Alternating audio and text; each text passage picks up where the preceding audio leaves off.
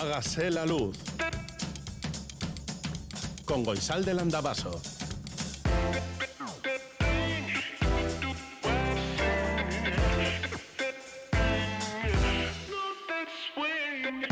Kaixo egunon guztioi, goizeko zazpiak eta 6 minutu dira, larun bata da, comenzamos marzo, bueno, en realidad no comenzamos porque hoy es el cuarto día de marzo, este mes que va a acabar con el invierno y va a llegar esa estación que a ti te gusta tanto y que bueno, que no tiene por qué gustarle a todo el mundo, a mí no me gusta mucho, por ejemplo.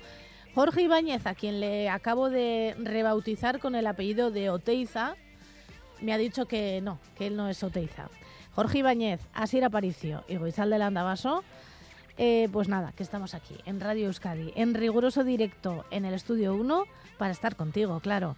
¿Cómo va la nieve? 688-840-840 con el 0034 si escribes desde Iparralde. Este es el WhatsApp de Radio Euskadi. El 901 440404 es el teléfono de la audiencia y hágase la luz arroba it.eus es nuestro email. Nota de voz número 41. Hola vecinos y vecinas, al vecino del piso 10, que la llave maestra solo sirve para abrir el trastero donde estaba el hombre asesinado y no me permite entrar en las otras casas de la vecindad, así que no puedo entrar en tu casa. ¿No hay ningún vecino que tenga la llave de tu casa? A lo mejor el bombero, el del 9C, te puede decir algo. Igual tiene algún invento de esos para abrir las puertas. Y si no, pues alguien que tenga tu llave no podría acercarse y luego ya entraremos nosotros alguno y ya le daremos de comer a la gata. Y por otra parte, que se han llevado ya el cuerpo y podemos entrar y salir de las casas, pero no podemos subir a los trasteros. Si alguien tiene que coger algo de arriba, me lo decís, hablo con los munipas y bueno, pues ya, ya os lo bajarán.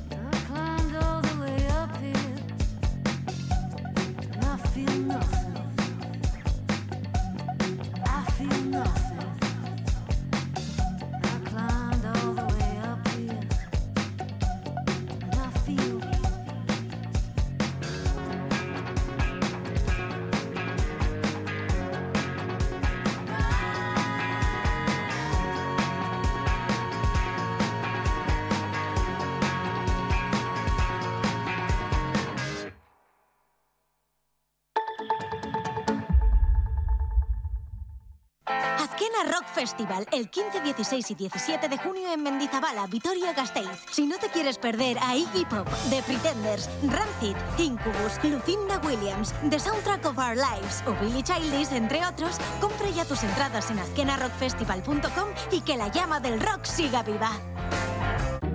De la mano de EITB. Oraindik ez duzu ezagutzen produkto riojano?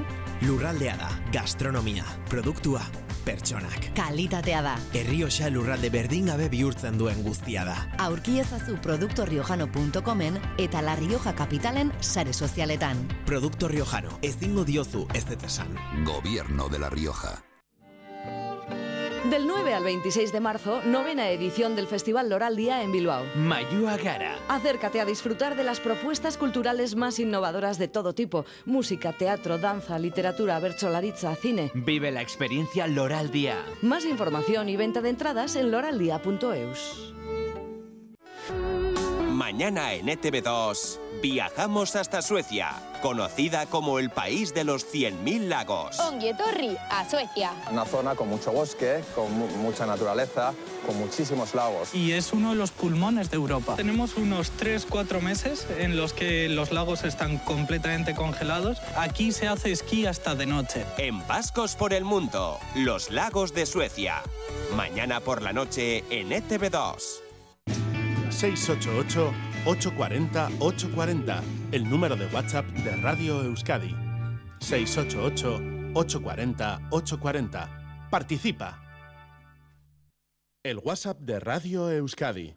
688 840 840. Hágase la luz.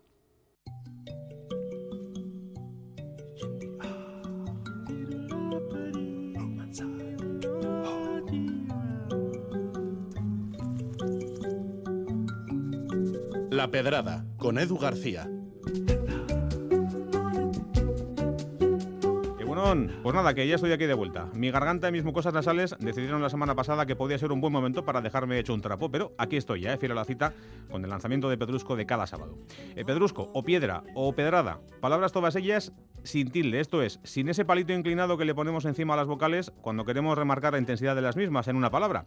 Pues este palito está dando guerra y de la buena desde el jueves, cuando la RAE, la Academia de la Lengua Española, decidió que ya era hora de aclarar para siempre si la palabra solo debe llevar tilde o no.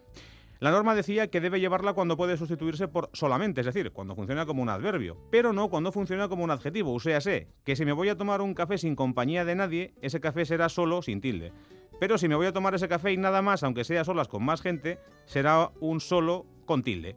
Claro que si el café es un solo sin leche ni azúcar ni nada más, entonces ¿qué hacemos? Bueno, menudo jaleo. Eh, bueno, pues la RAE ha aclarado los conceptos y ahora nos dice que lo de solo lleva tilde cuando es un adverbio y eso sigue valiendo, pero que queda elección de quien escribe ponerle tilde o no en función del contexto para evitar ambigüedades.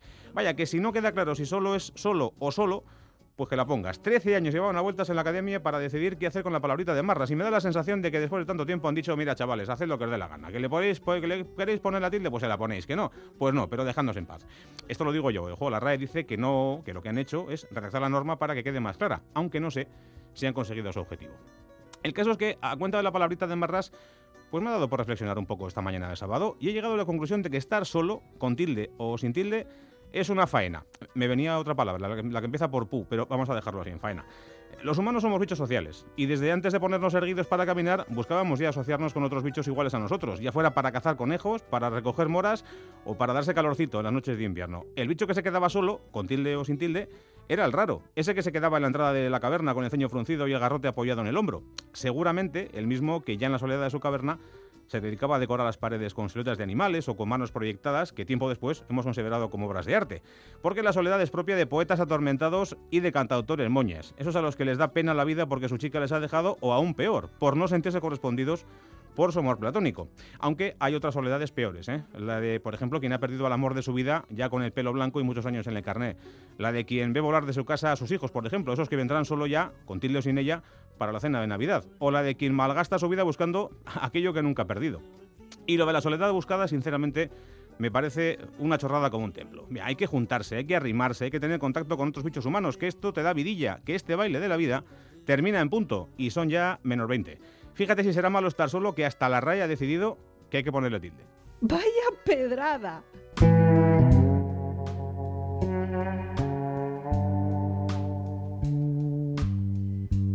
Batzutan hor naizen ez dakit Munduak ies egiten dit En los próximos minutos queremos poner sobre la mesa un tema que creemos que te va a interesar, la huida, o si prefieres su verbo en infinitivo, huir.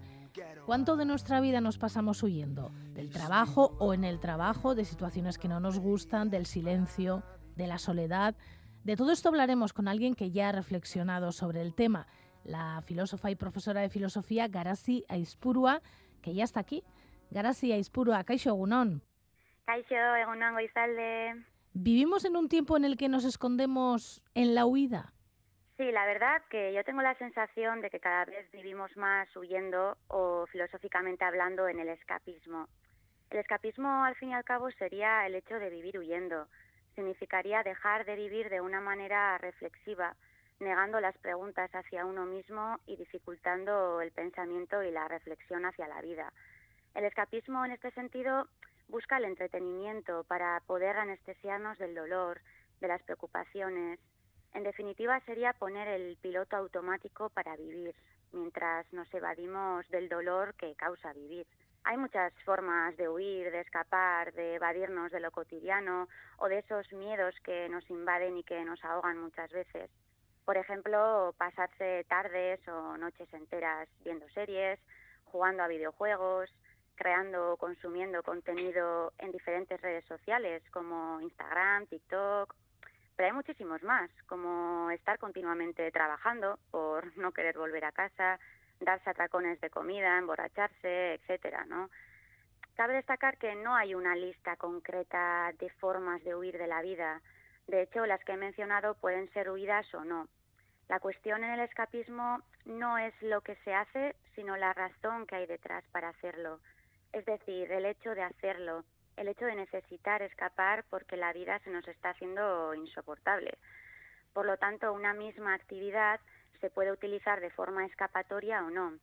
Aquí lo importante sería darse cuenta si la actividad que se está realizando cada vez más y más es por huir de algo, por anestesiar algún dolor o si es por cualquier otra razón. Garasi, ¿por qué y de qué huyen las personas actualmente? Bueno, ¿de qué huimos? La lista podría ser larguísima, pero básicamente las personas queremos huir del sufrimiento, de los miedos, de las preocupaciones, y dentro de estas pueden entrar muchísimas cosas. Y en cuanto a la razón de querer huir, es complicado. Por una parte, la razón suele ser muy personal y creo que cada uno debe indagar en sí mismo para saber cuál es la razón que le conduce a querer escaparse continuamente. Toda persona tendría que parar y reflexionar sobre qué está ocurriendo en su interior y en su vida presente para saber por qué necesita huir continuamente de su realidad.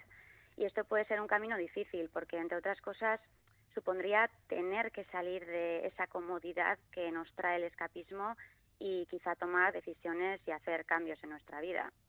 Por otra parte, creo que la sociedad en la que vivimos también tiene mucho que ver. De hecho, hay muchos pensadores que están reflexionando sobre la sociedad actual. Uno muy conocido es el filósofo surcoreano Byung-Chul Han. Y una de las reflexiones más importantes del filósofo es la sociedad del cansancio.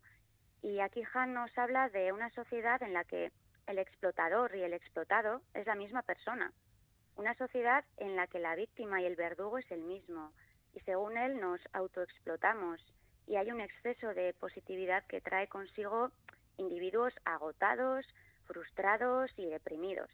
Y este cúmulo de sentimientos creo que están relacionados con la necesidad que tenemos de huir. Decía otro pensador, Sigmund Bauman, que estas sociedades occidentales en las que vivimos cada vez eran más líquidas, es decir, que la gente no reflexionaba, las relaciones eran cada vez más superficiales. ¿Tú crees que todo esto favorece de alguna manera a esta inercia hacia el escapismo? Sí, efectivamente, yo también creo que en tiempos pasados, como la de nuestros abuelos, todo era más estable y sólido. Por supuesto, esto no significa que en ese tiempo la vida fuese más fácil, ni muchísimo menos. Todos sabemos lo que tuvieron que vivir nuestros abuelos. Pero hay que reconocer que tenían mucha más estabilidad de la que tenemos hoy en día. Y Bauman se refiere un poco a esto cuando habla de la modernidad o sociedad líquida e incluso sobre el amor líquido también, ¿no? que al fin y al cabo van de la mano. Hoy en día, una de las preocupaciones que tenemos todos, y quizás sobre todo los más jóvenes, es cómo conseguir esa estabilidad en el trabajo, en las relaciones, cómo independizarnos sin arruinarnos o morir en el intento. En fin, hoy en día es mucho más difícil conseguirlo y eso agobia, deprime y frustra muchísimo. Y por supuesto, toda esta tristeza y frustración ayuda a sentir esa necesidad de huida y anestesia constante. Y en este aspecto dirías que somos una sociedad adolescente o una sociedad inmadura. Bueno, se podría decir que sí. El constante movimiento y la inestabilidad que vivimos actualmente creo que se relaciona con la adolescencia, ¿no? Con esa etapa loca e inmadura. Y en cierto modo es así. Vivimos en una absoluta precariedad donde todo lo que tenemos o conseguimos es provisional. Trabajos provisionales, viviendas provisionales, y esto nos lleva a estar moviéndonos continuamente. En esta situación de inestabilidad, desde luego que es difícil encontrar esa serenidad, esa tranquilidad y esa sensación de plenitud en la vida. Es más, creo que también afecta a cómo nos valoramos a nosotros mismos. Y quizás esto sea lo más grave, porque esto es también lo que hace que nos autoexplotemos, como comenta el filósofo Han, y lo que trae también los problemas internos con nosotros mismos.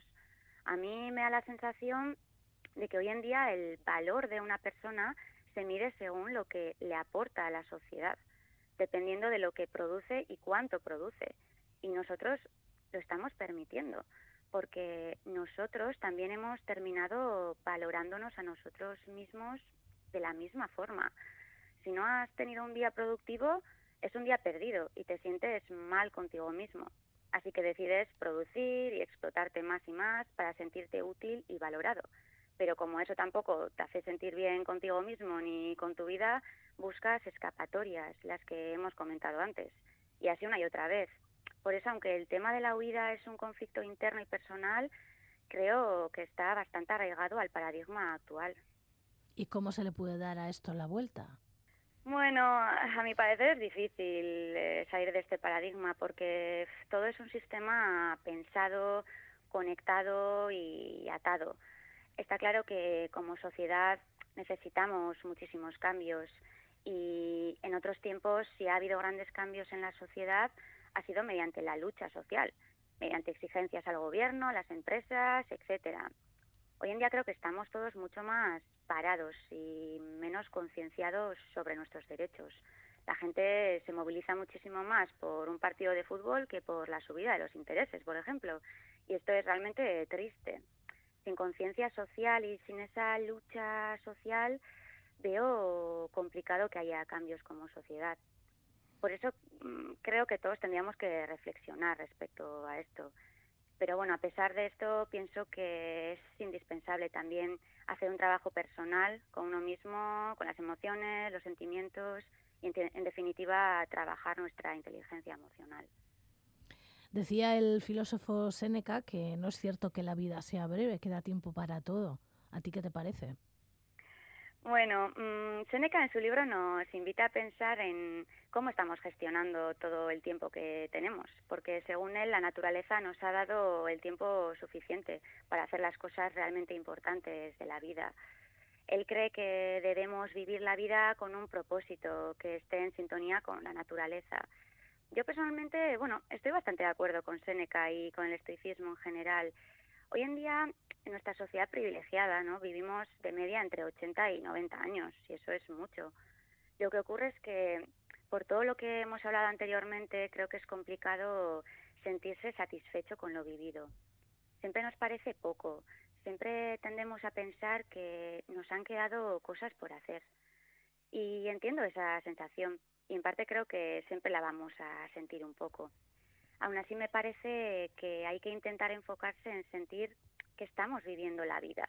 Lo que ocurre es que la frase vivir la vida se relaciona únicamente al ocio y creo que de ahí vienen también muchas frustraciones y esa sensación de que la vida es corta y no la hemos aprovechado. Creo que es importante entender la vida tal y como es, con todo lo que tiene y lo que no, porque todo lo que no es ocio también es parte de la vida, también son vivencias que hay que vivir.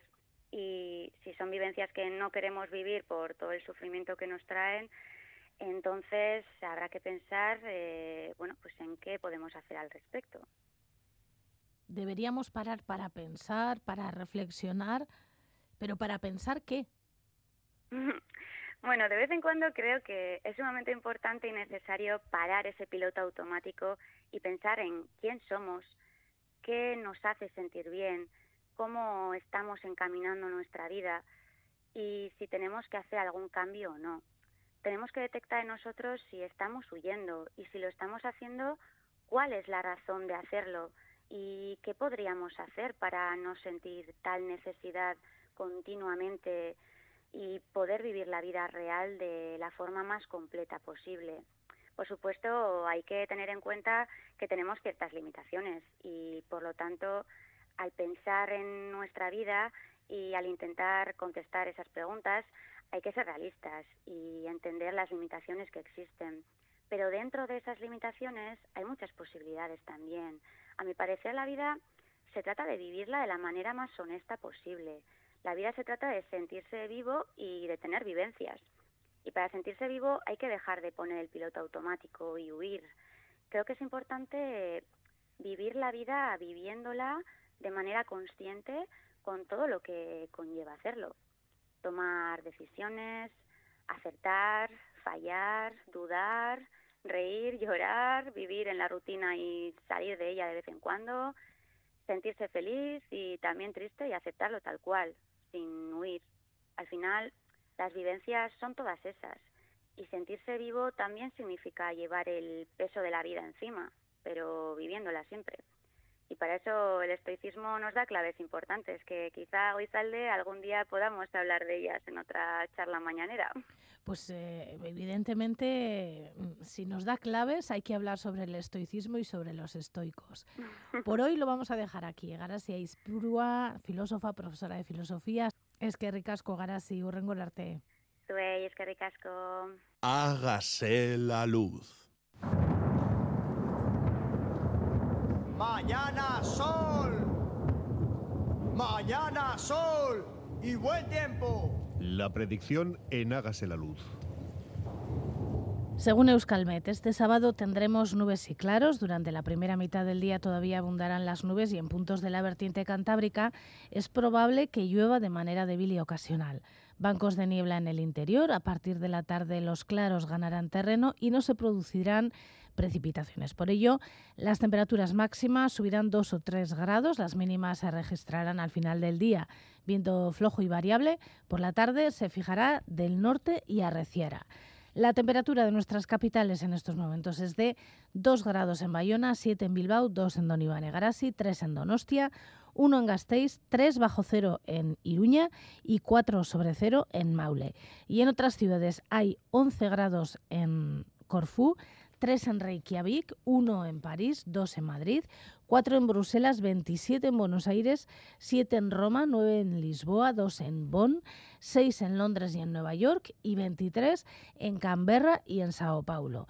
Las estaciones de esquí, la Rabelagua está abierta con 21 kilómetros de pista, hay entre 20 y 100 centímetros de nieve polvo, 10 circuitos preparados y previsión de, nieve, de frío para hoy. En Ared San Martín Goarri hay 11 remontes en marcha, 27 kilómetros de pista, entre 90 y 160 centímetros de nieve fresca, riesgo de, de aludes 2 sobre 5. Y también está abierta Iratia Body con 22 kilómetros de nieve y previsión de frío para hoy. Las auroras boreales esta semana se han visto en el centro de Europa, algo que ha sorprendido bastante, pero todavía no han llegado hasta aquí, hasta el sur. Canadá, Alaska y la zona de Quebec, ahí es donde probablemente las podrás ver, y las australes en la Antártida están muy activas. Entre las olas, bueno, pues en la costa del Golfo de Vizcaya habrá olas de entre metro y metro y medio, la temperatura del agua ya está en 12 grados y hablando de olas y de costa y de mar, ya estamos en la sede de salvamento marítimo que está en la Galea, en Guecho, y aquí está Íñigo, ¿eh? ¿no, Íñigo? Vale, bueno, onda, Nori. ¿Cómo está la mar? Pues bueno, está, está bastante bien, está tranquilita, sí. El viento suavecito, viento variable, fuerza 1 a 3, Eso sí, ahora a primera hora habrá unas nieblas o brumas o alguna lluvia ocasional que puede provocar pues que la visibilidad sea algo mala o regular, pero luego irá levantando. Y la mar, pues, mira, rizada, rizada o marejadilla, y la mar de fondo entre uno y dos metros, como has dicho, y vendrá del oeste o del noroeste, la mar de fondo. Bueno, pues eh, las mareas nos quedan, ¿no? Sí, las mareas, sí está bajando la marea y la baja será a las 9 y 11 con una altura de 1,23. La pleamar esta tarde a las 15.21 con 3,44 y la baja mar de la noche a las 21.18 con 1,28 metros y bueno, como es normal, referida aquí a la boya de puertos del Estado en Santurce. Es que recasco, Íñigo. Que pases un buen sábado. Vale, igualmente, Agur, agur, bye.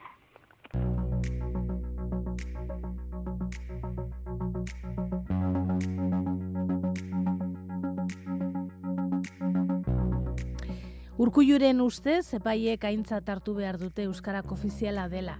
Este es el titular de Berría de hoy, haciendo referencia a la última polémica sobre el euskera, lengua oficial en Vizcaya, Guipúzcoa y Araba, después de que el Tribunal Superior de Justicia del País Vasco dictara una sentencia en contra de la obligatoriedad de un perfil de euskera en una OP de la Diputación de Guipúzcoa. Y en este mismo periódico escribe José Mari Pastor su columna semanal que ha titulado Zipaio Linguistikoak y dice Izan ere, auzitegiaren erabakia gure mugak zeintzuk diren erakutsi du. Europako autonomia handiena omen duen herrian eta estatistikaren arabera euskaldun porcentaje handiena duen lurraldean ezin ditugu behar bereziak dituzten herritarren eskubideak bermatu. En el catalán Vilaweb escribe Marcelo Tamendi un artículo titulado La política lingüística bajo la toga y dice no podemos esperar hasta que tengamos un poder judicial propio que elija magistrados comprensivos que no actúen en contra del euskera en nuestros palacios de justicia. Ese día no está cerca.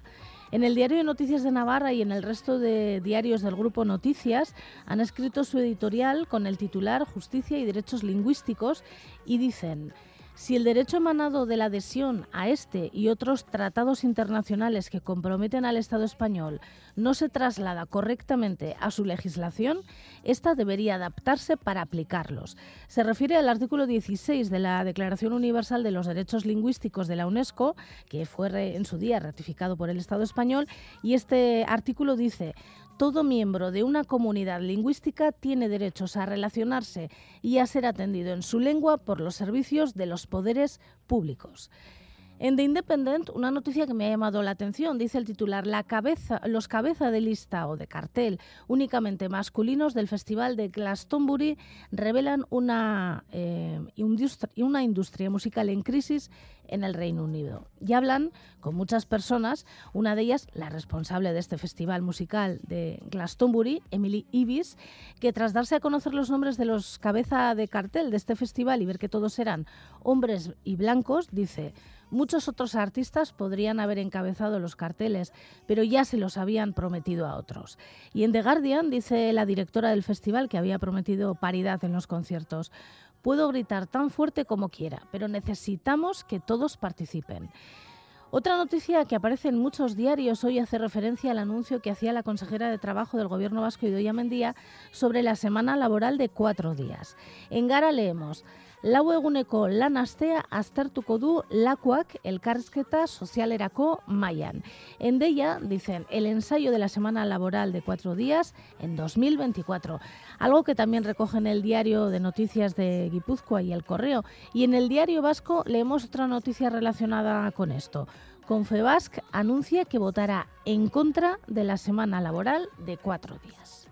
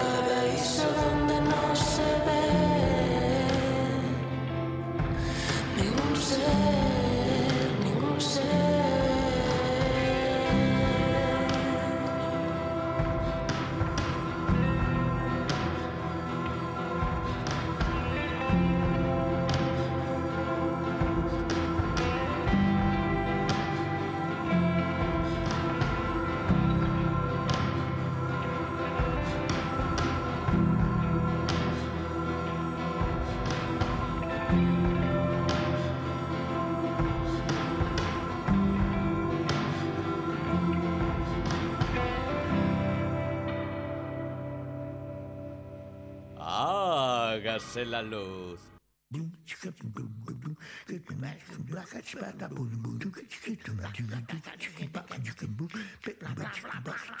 59 segundos.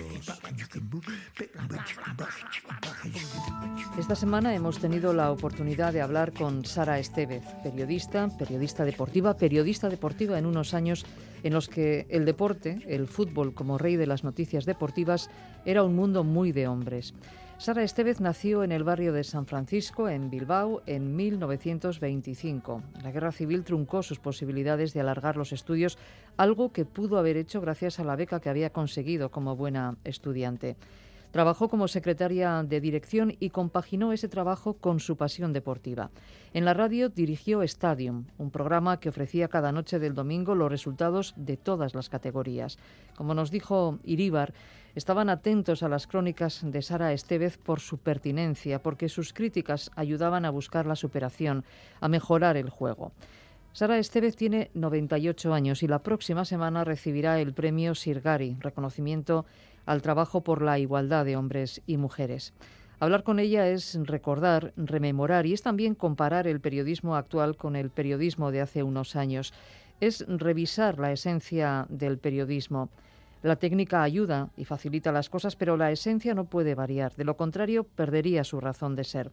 Sara Estevez no entiende que los jugadores, por ejemplo, no puedan hablar directamente sin el filtro del gabinete de comunicación.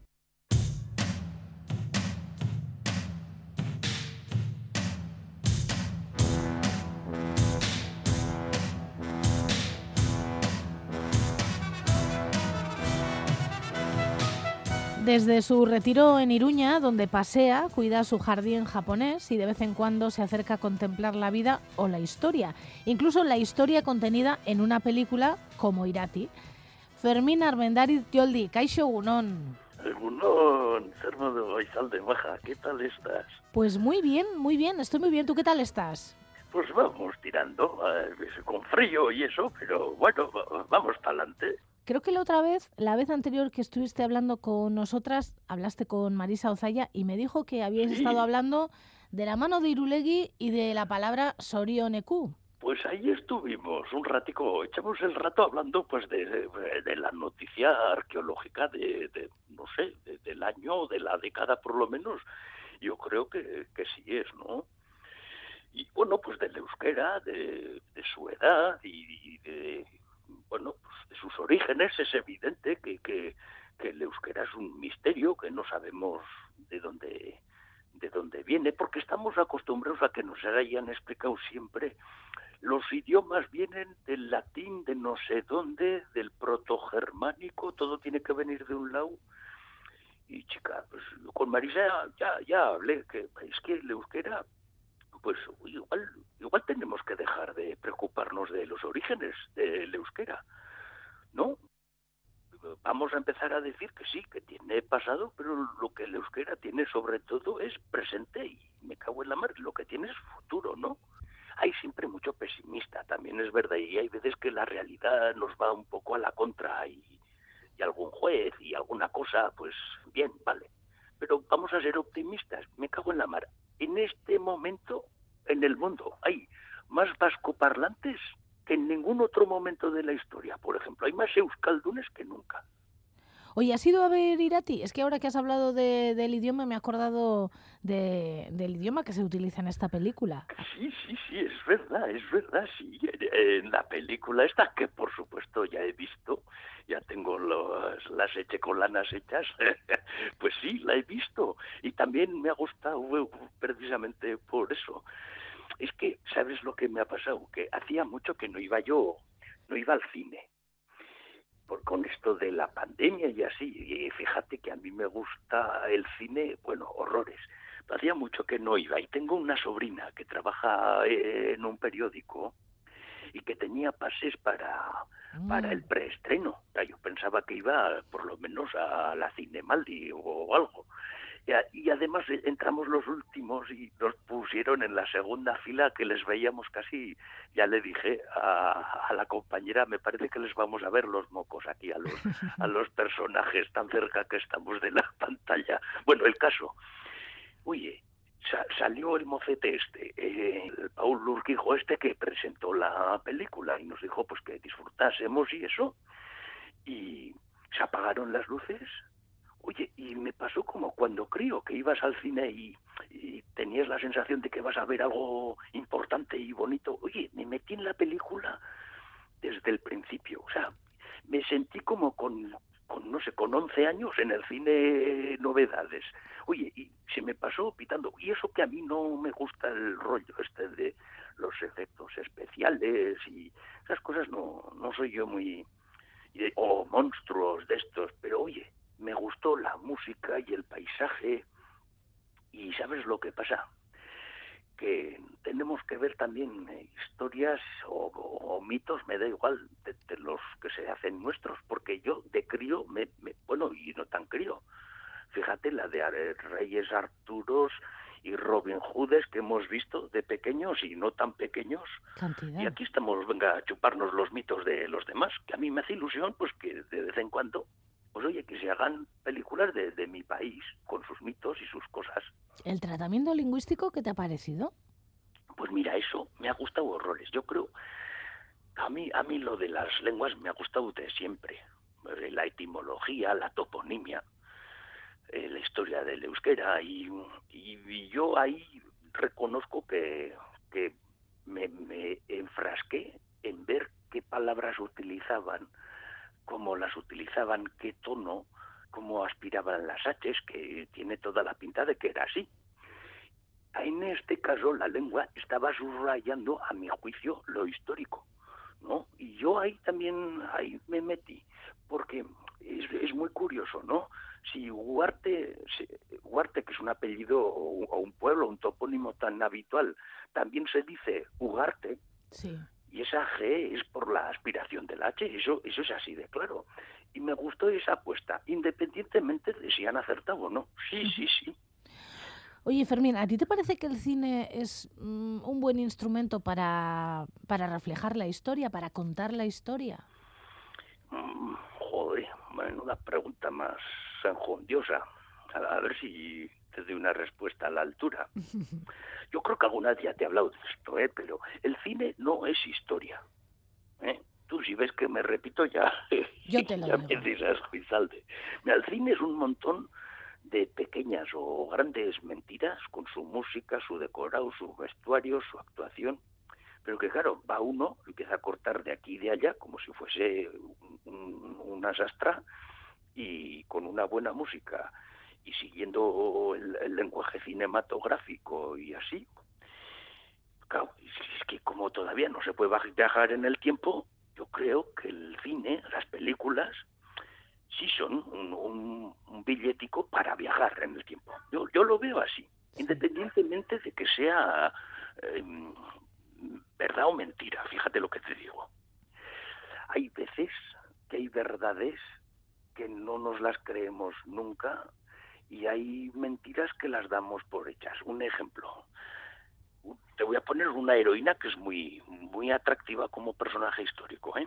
Tú preguntas en Francia cuál es el personaje histórico de Francia más importante y los franceses, para pasmo de, de cualquiera, no te dicen Napoleón o Luis XIV o no, no, te dicen Juana de Arco. Ah, pensaba que ibas a decir Marianne. Por ejemplo, también, mira, eso tiene mucho que ver con el mito y además ha habido muchas, ¿eh? También muchas, hasta Catherine Deneuve ha sido Marianne, no, No Sí, te sí. digo más, una actriz de, de las buenas. Pues la, el personaje histórico que más gusta es el Juana de Arco. ¿Cómo te quedas? Y de Juana de Arco sabemos poco y lo poco que sabemos, yo creo, a mi juicio, que está un poquito tergiversado. En el siglo XIX hacía falta una heroína eh, muy católica y, se la reinventaron que da gusto. Esta Francia ha estado Francia en contra, contra el mundo prácticamente y por eso rescatan ese personaje que además la Iglesia trató mal, luego lo intentan apañar, en el siglo XIX le hacen santa, toca 400 años más tarde o 500 años más tarde o más, pues poco favor le están haciendo a la muchacha, a la doncella de Orleans. ¿Y qué me dices de la literatura? ¿Lo ha hecho mejor que el cine? Ay, ojo, sus, qué buena pregunta esa también. Pues, a, a ver, la literatura yo creo que lo ha hecho bien siempre. O sea, donde esté la literatura, joder, las novelas nos han hecho, yo qué sé, nos han hecho volar, ¿no? A otras épocas, a otros paisajes. Ahí, ahí entra en juego la imaginación. Y yo creo que si hay algo en el mundo que no tiene límite, aparte de la tontería, que creo que dijo Einstein, es la imaginación. Claro, luego llegó el cine, ¿no? O a, o a mi vida llegó el cine y el cine ya te lo da todo más hecho. Pues ahí están las caras, las ropas, los decorados, la música. La música del cine, ojo, cuidado, algún día habrá que hablar de eso también. Hay novelas buenísimas, pero tú ves, yo qué sé, con 12 años, El temible burlón, no sé si te suena, es una película de estas de piratas Bar- de Burlancaster. Burlancaster. Sí, bueno, ¡ah! con sus acrobacias y, y eso lo ves con 12 años también, bueno, y, y se te queda para siempre, ¿no? Es, eso, eso es muy evocador. ¿Tú has utilizado el cine o la, o la literatura para contar historia o para que tus alumnos y alumnas se acerquen un poco más a esas historias que querías contar? Sí, sí, sí, sí. Más, ojo, cuidado, más el cine que la literatura, porque no hay nada peor para una chavala o un chaval de 15 años que obligarle a leer algo que no quiere. Eso suele salir bastante mal. Yo, eh, algunos fragmentos sí, o por ejemplo leerles yo algo en, en voz alta y luego aquella o aquel que le haya interesado, generalmente chica, porque las que leen son las chicas en términos generales, sí les dejó el, o sí les dejaba el libro. Y películas sí, sí, sí. Hay un, un cineasta, no, sé, yo creo que vive todavía, Jean-Jacques Yo creo que sí. ese me gustaba mucho. Ese tenía películas, yo creo que era muy bueno ambientando. En busca del fuego para la prehistoria, que me parece, fíjate qué diálogos tiene, pero a mí siempre me ha parecido buena película. El nombre de la rosa, que claro, el libro también. Fíjate cómo es el libro. Sí, sí. El de ¿El oso este. no hizo también? El oso, el oso también hizo, fíjate, hay también que diálogos, el oso es, es- un espectáculo, no es, ahí estamos hablando de, de una historia en minúscula, ¿no? Y fíjate, eh, antes, este, como te he dicho, el nombre de la rosa, eh, eh, eso me, me ha venido a la mente después de ver Ir a ti. Ah, sí. He visto un aire ahí, no sé, una atmósfera ahí de, mm, por un lado, eh, el nombre de la rosa y por otro, Excalibur. Una película, pues era de los 80 o finales de los 70. ¿Otro mito? Eso, pero de otros, de los ingleses. Fíjate, Arturo. Arturo, ¿qui- ¿quién es? ¿De dónde salió este? ¿La leyenda artúrica? ¿De dónde? Pues es ¿Qué celta, tiene de ¿no? histórico? No sé si... ¿No era celta? Ahí está, se mezcla lo celta, se mezcla el final del Imperio Romano, se mezcla también querer ver eh, que los anglosajones se unen para crear una cosa nueva. Pero son siglos muy oscuros, tanto en la heptarquía de las Islas Británicas como en los vascones del siglo VIII, que fíjate, también me ha recordado a, a Maya o los vascos en el siglo Ah, VIII, pues sí, la, mira, es así. la novela de Navarro Villoslada. Y también de películas históricas, una de mis preferidas es La Misión. La Misión, yo ahí oh, me gustó muchísimo. Yo ahí voy con los indios. En las películas yo siempre voy con los indios. La música de Neo Morricone, y, jo, eso me gustó Eso horrores viste también. mucho. Y eso lo he puesto más de una vez en clase. ¿Y qué me dices de la vida de Brian? ¿Esa funciona? o la vida de Brian es, es para mí una obra maestra. Claro, ¿sabes lo que pasa con la vida de Brian? Que hay que saber mucho para disfrutarla. Que Que hay ocurre- chistes muy internos, Claro. ¿no? Yo creo que sí. Pues, ¿qué te voy a decir yo? Yo de religión lo que he tenido que aprender, lo que quería y lo que no quería. Y, pues entonces te ríes. O ese discurso que tienen los del Frente Popular de Judea, que es uno de los momentazos de la película. Hay, hay tanto para rascar ahí. Es, es, es, es que es verdaderamente una obra maestra. La Monty Python no hizo otra mejor. Ya lo intentaron, ¿eh? También atacan sus mitos con los caballeros de la tabla cuadrada o el santo grial. Tú coges a los, a los Monty Python estos y el más tonto es relojero, ¿eh? Tienen todos unos carrerones. Terry Jones eh, era también, bueno, dio clases de historia también, ya ha escrito ha escrito libros. El año pasado me parece que murió sobre los bárbaros y tal. Que saben, saben latín esta gente. ¿Tú has sido alguna vez asesor de películas de historia? Pues sabe- sabes que sí. No me digas. Sí, sí. Bueno, a ver, asesor igual es una palabra que me queda un poco grande, pero joder, no sé, hace ya de esto pues cuarenta y tantos años. De todo en mi vida hace ya cuarenta y, tantos, cuarenta y tantos años. No sé si viviría Franco o sería al poco de morir por aquella época. Y resulta que estaban rodando una película en Navarra, porque algún día también te hablaré de esto. En Navarra se ha hecho mucho cine porque en muy poco territorio, menos mar, tenemos todos los, los paisajes. Como decía, estaban rodando en Artajona, porque Artajona tiene un, un sistema así defensivo medieval, el cerco de Artajona que llaman, y ahí pusieron los ojos, un- bueno, para una película. Estaban rodando, fíjate, ot- otro otro mito literario también. No sé si has visto Robin y Sí. Marion. Sí, sí, la de Sean Connery. Estaban Sí, rodando. señora, sí, señora. Sean Connery y, ojo, cuidado, Audrey Hepburn, Sí. guapísima, una mujer elegante. Bueno, y Sean Connery, menudo, menudo mozo, tú. Porque estuvimos con ellos, los vimos. Bueno, Un amigo y yo estábamos por allá y se enteraron pues que éramos los dos así bastante aficionados al cine y empezamos a ayudarle a un carpintero que era primo de este amigo mío y resulta que este carpintero estaba trabajando con él. Y estaba uno que era uno que era español era Gil Parrondo y este era el que le se hacía los decorados en esa película. Y, mediante bueno gracias a él que le estuvimos asesorando pues los él sabía más que los ratones colorados también eh pero bueno pues sí porque aquí tal el gótico no sé qué. Oye, y, hablamos con, no me acuerdo mucho de qué, porque fue un, momento, pero yo que estaba acostumbrado a ver al Sean Connery este hacer de del 007, ¿no? Del agente secreto este. Y ahí hago con las- aquellas barbas, con menudo tiarrón, era más grande que, que, que la pasión. Un Y escocés. Audrey Hepburn era así, como más menudica, más, pero era, era muy, no voy a decir guapa, era muy elegante, joder. Nos quedamos enamorados. Sí, sí.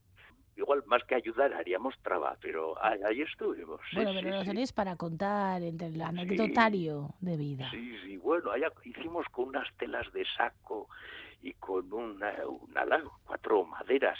Oye, pero no veas lo lucido que quedaba eh, luego en la película. Y yo creo que esa es otra de las mentiras, ¿no? Así como hemos hablado de la verdad, la mentira, qué ha pasado, que no, que es histórico, que es leyenda, pues es que el cine tiene esas cosas que con eh, cuatro tablas y una tela de saco te monta una escena de, de la Edad Media, ¿no? Claro, real, real no es. A la Edad Media le falta en el cine, por ejemplo, eh, el olor. Que a- a- habría que saber cómo olía la Edad Media y el siglo XVIII y todo eso, ¿no? Ya. Otro de los sentidos. Pero sí, sí, sí, ya me acuerdo. Ahí estuve. Pues Fermín Armendari Yoldi, ha sido un verdadero placer hablar Ya contigo está, y mi- también. Ya está, ya está, hemos Pues acabado. Bueno, pues ya seguiremos hablando de aquí a unas semanas, ¿no? Sí, mujer, cuando, cuando me digas, ya sabes que muy a gusto. Fermín Armendari, es que ricasco benetan. Qué ricasco zuri, maja. Ondo segi, Eso agur. cada un diva. Hágase la luz.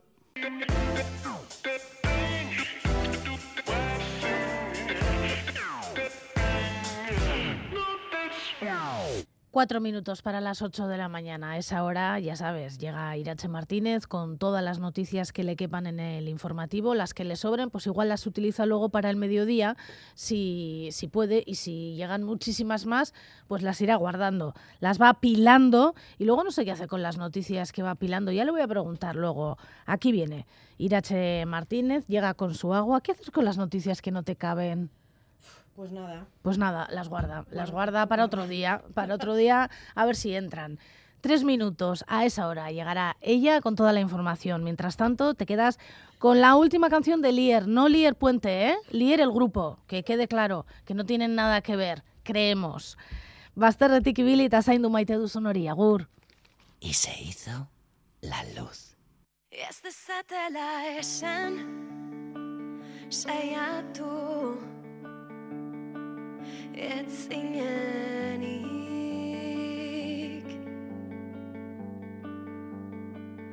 Ez dezatela esan Apurtu.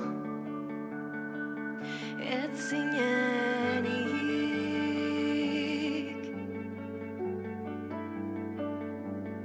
Zer dakite astu noiek Zure barne matxinadez Mamuaitira kagailurrik ez.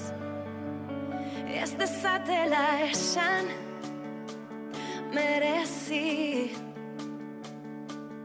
Ez duzunik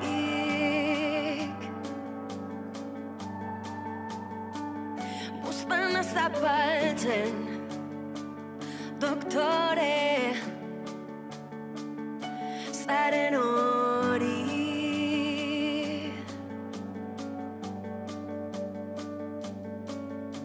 Porrota planifikatzen Akatsak bikoitz ordaintzen. Probatu alduzu zeure burua Barkatzen